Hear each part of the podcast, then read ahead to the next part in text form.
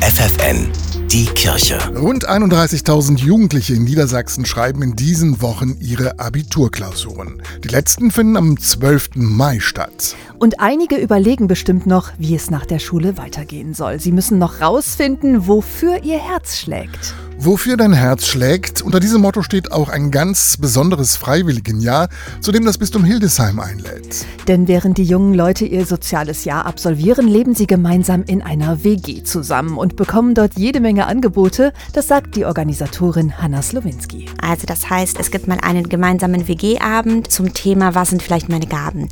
Es gibt Input zum Thema Persönlichkeitsentwicklung, wo man sich wirklich nochmal genau anschaut, was kann ich eigentlich gut, wer bin ich, wie arbeitet man gut in einem Team. Also auch da haben wir ganz unterschiedliche Module, aus denen die FSJler wählen können und die sie gerade brauchen. Das Ziel dieses Freiwilligenjahres ist es, sich selbst besser kennenzulernen.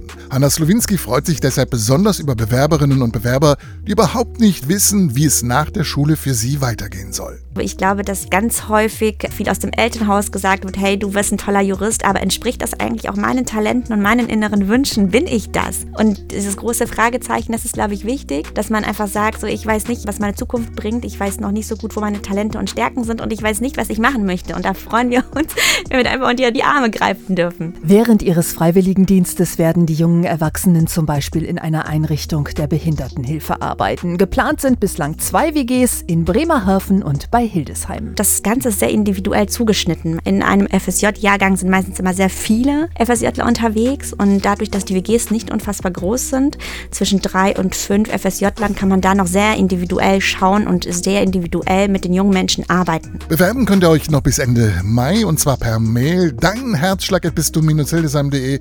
Das ist die Adresse und das soziale Jahr startet dann am 1. September und am 1. Oktober.